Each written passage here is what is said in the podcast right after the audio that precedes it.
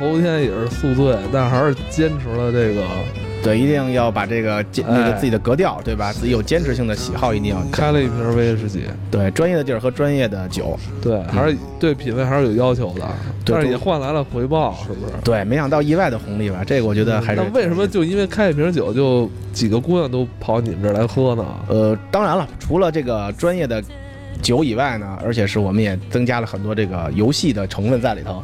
就是别人看我们桌可能玩的很热闹，同时看喝的也是比不像其他的桌都是大啤酒的这个状态下，很好奇，所以过来。完了以后呢，加入了我们以后呢，可能呃玩游戏的同时呢，在喝，因为其实我们喝的是纯的 whisky 的话，它烈浓度比较高，所以很快让人就更嗨。你得跟前面那个直男养成那几集一起听，就是你没问老何那天打扮成什么样啊，那天穿的什么呀？啊，就就是衬衬衫啊，完了以后，对吧？完了以后穿鞋，你们那天几嗯个、几个朋友？三男六女吧，我操！就是当时开始你们几个呃，三男两女，三两女，对还又来了四个。后来来了四个姐妹，当地的他们的朋友的朋友。哦，就是说白了，威士忌还是就尤其是浪子这种地方，它虽然不是 party，但是那种小型社交的场景比较合适，所以就什么地儿穿什么衣服就能找到什么样的姑娘，对吧？对对对，而且就是你有意想不到的效果吧，反正就是坚持你自己的原则跟喜好吧，或者是一定的这个标准化的习惯，可能这个效果也是有的。你们当时就是没兑东西吧？那这个肯定现在这岁数一定要敬饮。喝 whisky 的话，一般就是肯定配。如果是在家的话啊，你可以，我建议大家可以尝试一下纯度非常高，百分之九十以上的黑巧克力。那个，因为黑巧克力百分之九十以上的话，它的那个油脂性非常浓厚，所以你而且不要一大块大块吃，一定一小口一小口是吃。油脂非常低吧？嗯，不是，它是浓，就是油脂感包裹在你，因为它那个百分之九十以上的话，它那个醇厚度非常高，啊，就你感觉它的包裹度在你舌尖上的那个刺激性非常强。这时候你再喝 whisky 的话，它那个会让哦百分之九十以上的那个那个巧克力啊，会发甜的感觉了就。哦，你是说吃的是黑巧克力吗？对，百分之九十一般是九十五以上的话是最好，哦它就非你大家平时吃可能觉得有点微苦微酸这种对对感觉，对对对对。但是如果你把它含开了以后再配 whisky 的话，那个效果是不一样的。哦，这对还真是有点意思啊，对吧？而且这个当你在跟姑娘交流的时候，让她尝试一下的时候，你说的还真有点对的时候，那个感觉又不一样了。反正姑娘也不懂，她说什么就是什么。你说我一般都喝什么都配猪耳朵，是吧？不是不是立刻就不行了，是吧？对，你是看巧克力就不一样，chocolate 是吧？哦，就是这哥几个是含着巧克力喝着这威士忌哈我，们那天没有，那天我们就是小食，就是一些果仁干果。刚其实 whisky 的话，配干果也完全是标准化的，OK 的。完了以后再配单一麦芽 whisky，完了以后就是纯净水就可以了，矿泉水就够了。哎，这纯净水是起到一什么作用？其实就是一个清口的作用吧，哦，对，不影响你其他，不像不像其他的饮品可能会影响你这个单一麦芽 whisky 的口感。哦，对，是这么一个，他说这个其实还是一个技术活儿，因为他也得配他是喝的哪种这个 single malt 的酒，因为不同的桶酒的那个口感不一样，所以说白了就是整体虽然是起范儿肯定起了，但是你中间还得起对。你看这个逼格，你要在浪子里边一帮大哥。戴着大金链子，喝着大扎啤，说桌上摆着小马小什么之类的，为什么到我这儿都是洋相啊？哦就是我我作为一个企业家是吧？我发现这个装逼的利器啊，是不同的场合都有用。嗯，就是那个老何，他基本都是为了博得异性的这个关注，他本来就有异性关注，他只要 match 是吧？老何那做派也在了，所以嗯，喝正确的酒，然后再配点巧克力什么的有样儿。我是因为有工作需要，没办法，哦就是就是得跟一帮这个就是特别厉害的什么投资人呀、什么巨鳄啊、大狗什么之类的一块儿喝酒。哦，对，你跟他们一般就是谈完正事儿就得找地儿喝点儿，是不是？对我们一般就北京格伦那种地方，就是就是它是呃比较高端的那种，就也相当于烂纸的地方。但是说白了，那种地方是你不能出错，就是你什么人在什么地方。就对我来说，就可能大家觉得一看觉得你做错了，你点错了酒了，他不是说姑娘就离开你了，就这波厉害的这些人就觉得你不够格。不是，跟他们聊那等会儿就是你你这个酒局是在跟他谈完正事儿之后去是吗？有的时候也是去那儿谈，哦，因为这东西都是套路我。操，那我觉得你这是可能更商务一些，是不是？嗯，您说商务也对，就说白了，你得带着任务去的，得拼范儿嘛。你像我这种人，我都得一般穿个小西装啊，什么里边啊，套个东西，带个小链子，什么就得你你得起范儿。这种地方其实也是人家观察你的一个地方，所以我当时就得恶补这个。我操你！要说到那地儿，说大家拿着这个拿着威士忌单一麦芽，说大家干杯啊，一口闷什么的，你估计就被踢出这个 club，就是它还是不一样。所以在在那个过程里面，就是其实我学了好多东西，嗯就是有的时候我比如说这个喝酒就是加冰，我原来是加冰，其实有的时候加冰是加大块冰，它是不是为了兑水，它是为了让它快速降温。然后这个有的杯子是这长筒的，跟这个香槟杯似的；有的杯子是窄筒，都不一样，所有的味道都不一样。而且大家这个甚至说，这个就是你在这个鄙视链，因为我对鄙视链特别感兴趣，我一个处女座，我希望能爬到鄙视链的顶端去。就是你不能喝错，就大家对这个泥煤味儿，对于威士忌，因为我们刚才聊都是威士忌嘛，就是它有不同的喝法，然后喝的时候大家的状态也不一样。就我经常能遇见那种人，就是他这个，因为你知道那个日式的威士忌是不是都是那种螺旋塞儿是吧？呃，塞儿啊，就 whisky 我还真没太这块儿我还真没太注意，但是就是我以为你说喝的感受呢，日日式的 whisky 就是像大家对日本的感受似的，就是比较雅清淡，就是没那么浓烈进去，就整个比较顺滑下去了。OK，就是这你看啊，这鄙视链就出现了，嗯你知道吗？就是我我一开始也是觉得这个，但是我后来发现这个日式的一般都是这个这个螺旋塞儿，然后这个这个就是咱们说的苏格兰比较传统的威士忌都是木塞儿，啊，然后你知道到什么地步吗？这哥们儿把这个木塞儿拿打开，蒙着眼睛一闻，就知道是六大产区哪个产区哪年单桶双桶，是你说那些老板是吗？就是也不是你哎，你说着了，就是我说完这些你就觉得这些人是老板了。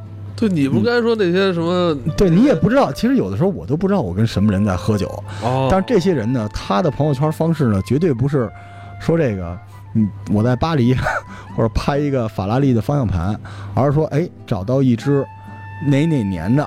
五二年的二三年，比如他喜欢喝那山崎日式的什么酒，然后所有人在底下就点赞，说我得尝一杯，就是我得攀爬这事儿，所以导致这哥们儿把这橡木塞地打开，产区哪个桶，然后口感什么样，然后他说这个我必须得来一杯，然后他甚至有那种变态的随身带杯子的，你知道吗？就是我我觉得这东西吧是一个学问，但后来我在想，这有什么了不起的？可是你会觉得那是某种文化吧，嗯，所以我在那种场合经常就是露怯，就有好多事儿没谈成是吗？我也不知道是，但肯定有啊，肯定有。你想我当时喝这个。喝这个某种威士忌的时候，也是丹麦的威士忌，我就要了一个日式的大冰球，在里边咕噜咕噜的，剩下所有人都不要，我当时就觉得可能就露了怯了。不是问题是这不应该是那个酒保会直接把冰加进去吗？不会，就跟那个有些，比如餐馆儿这面是你要过水不过水似的，他问你，你自己选。但你选的结果的话，就会有一些老饕之类的人就会品评你这个选择的状态啊。啊，对，你就比如 whisky，它有很多，它有那个扩口的那个，呃，就扩度的这个杯，它专门是闻闻香使的。哦，发散完了，它呢可能你比如说静饮的话，不要冰的话，就可能它给你一个小的小杯，里头有个试管儿，那个吸管儿，它只里头是矿泉水 你只需要吸一滴一几滴的话，你去加在你这个净纯净的 whisky 里头呢，它是稀释一点儿，啊完了以后你再喝，就是它有很多种喝法。那你这种选择的方式，就可能会让别人在看待你的状态下就有一些区别了那。你是这么说，我选择不同方式还分对错，那就不要让我选择了，不叫对错吧？可能会这个人，别人会可能觉得，哎，你这个人可能 sense 更高级啊，或者是哎，这人可能就普通的入门啊，或者大概他会有一个感受。我操，就说白了就是 match。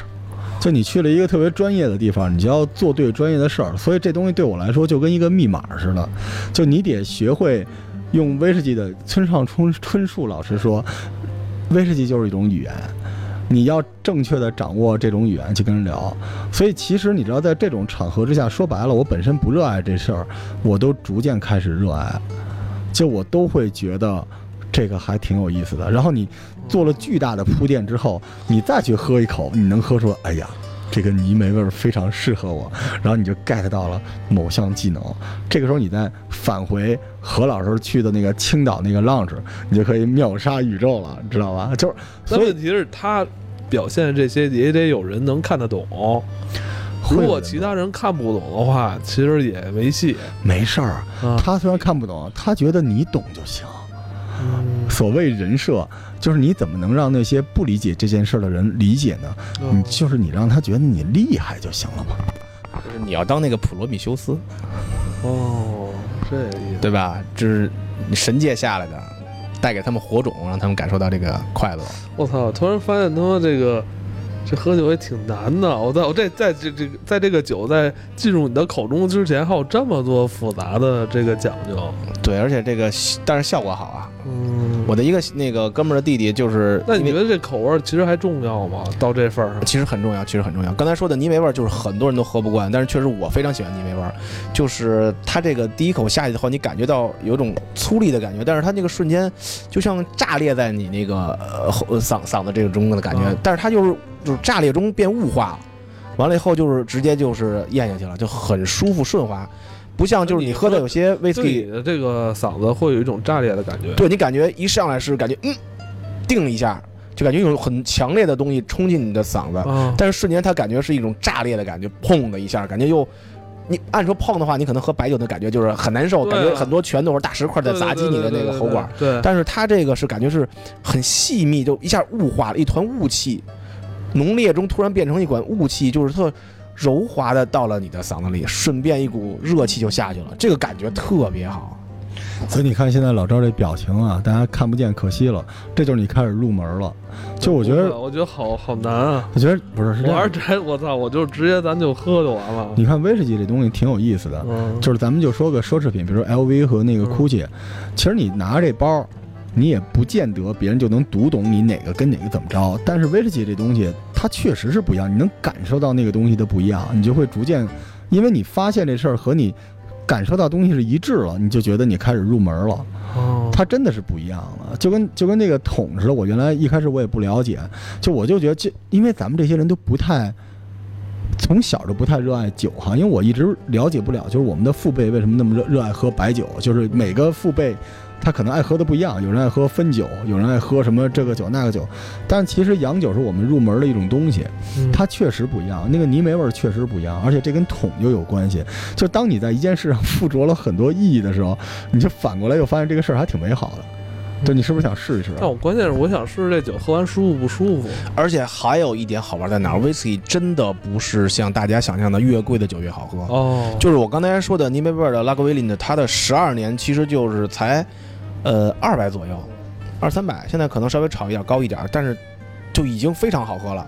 它可能比，其实说实话，我觉得啊，在我的口感中，我觉得可能比山崎的一些现在光十二年就已经炒到两千多的，或者是再哦再高年份的，可能炒到两万多、三万多的酒，我觉得可能都更更对我的口味。你说的这个二百多是这个一般像什么电商都可以买到价？对，淘宝上十二年份的，就是直接可以搜的，而且基本没有假酒，因为 whisky 很难作假，它那个年份呀，还有它那个瓶啊什么的，你要能做出那个成分的那个假酒来的话，你那成本可能比它真酒还贵。所以就是说，whisky 一一是假酒少，不像红酒那样；二呢，它是真的不是说靠年份越长的话，它就是越贵的越好喝。嗯，所以这个很有意思，你要找到一个适合你的酒，就跟你大家穿衣服的时候，我找到一个适合我自己整体穿着 sense 品味的这种感觉的衣服就 OK，而不是说比谁的价码单身那个标价高，所以这个很有意思。哦，是这样。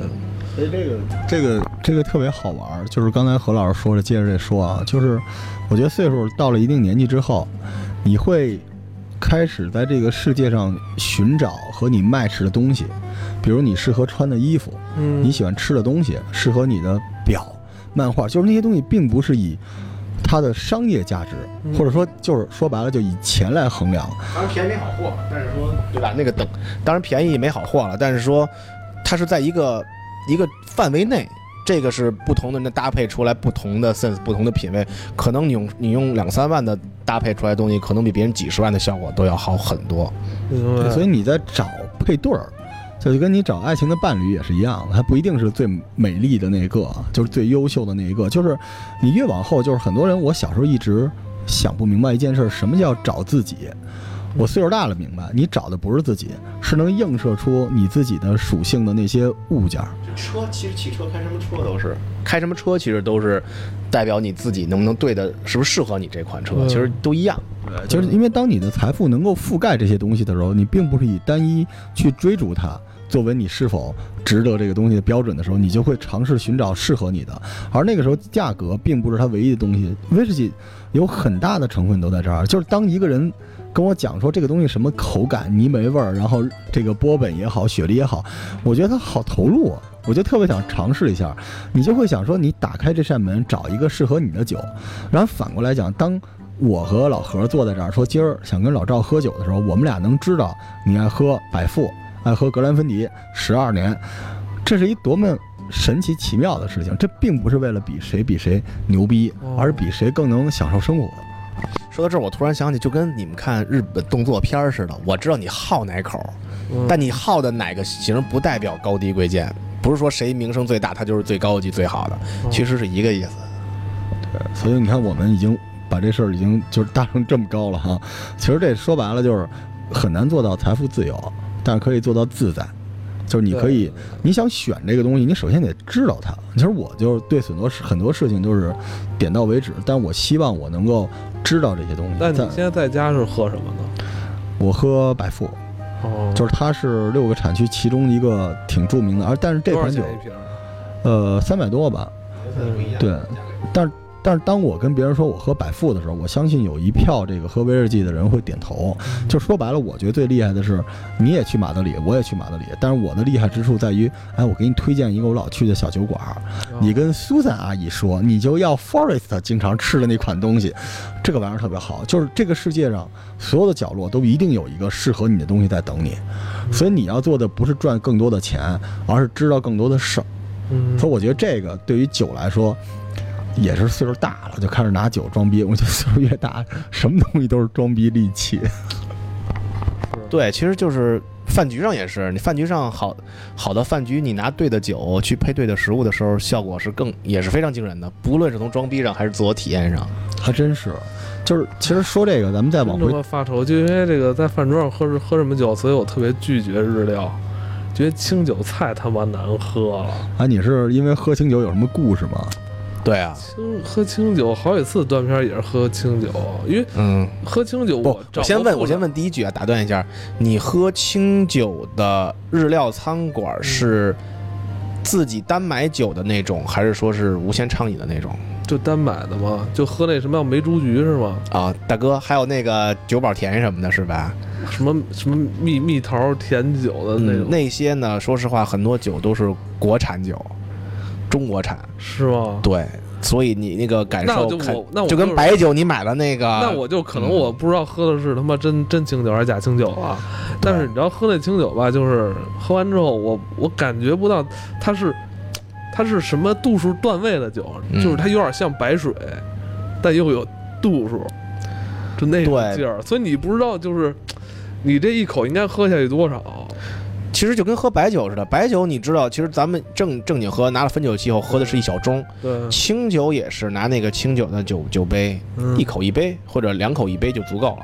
是吗？对你不要拿大的那个玻璃杯或者其他的杯子去丈量这个清酒，就是一小杯一小盅。还是味道吧，味道嗯我觉得一般。我觉得你可以再试，因为说实话，如果去日本的话，日本有很多的清酒店，就跟咱们理解的西方的小酒小酒馆啊那种感觉似的，它有各式各样的清酒。因为清酒说实话不是年份越高越好喝，清酒是三个月之内，它从产产出到三个月之内一定要喝完，嗯一定要把这个酒消化掉，所以它的保质期基本就三个月之内，所以很多的酒没法带到中国来。哦，是呃，所以呢，如果清酒是要喝新鲜的，新鲜的清酒是讲究新鲜，因为清酒的技术是中国唐朝那会儿都引进过去的，但是咱们中国更高级了，已经玩到现在就是粮食酒的这种精精精萃取就不分，已经咱们不分年份了，已经当年的就可以，咱们的白酒酿造技术其实中国是非常高的，但是清酒它保持了中国这种原来的，就像南方的米酒那种感觉，啊，其实你就是有点像喝米酒。那等于就是当年武松喝的那三碗波嘎，其实喝的有点像清酒，是吧？对，而且你想想，为什么度数武松没那么高喝完三碗以后敢打虎，这直当时断片拳打镇关西什么，其实清对吧？宋江敢杀阎锡伯，他也是因为喝了点酒。其实中国这我们其实发现，什么酒能表现出什么样的状态来也不一样。哦，咱们可以好好聊聊咱们见过的不同的酒，勾起你内心中的另外一个你，或者是别人身身身体里中另外一个他。其实我们会发现这样的事故是非常多哎。那你你你你你们喝那个威士忌什么洋酒这，你都是喝的，就是断片儿的时候多吗？说实话，喝 whisky 都端着，所以基本不会断片儿。而且说实话，我从来没见过身边喝 whisky 就是说变成魔鬼过。但是别的酒，我会发现不同的酒会变变身变化的非常不同的状态。都有哪些呢？就是说白了就是威士忌，因为主要是喝风味儿嘛，就跟咱们说咖啡豆不是说 为了提神儿，但是要按您这说法，基本就是如果洋酒，其实基本都是窝的嘎惹的祸。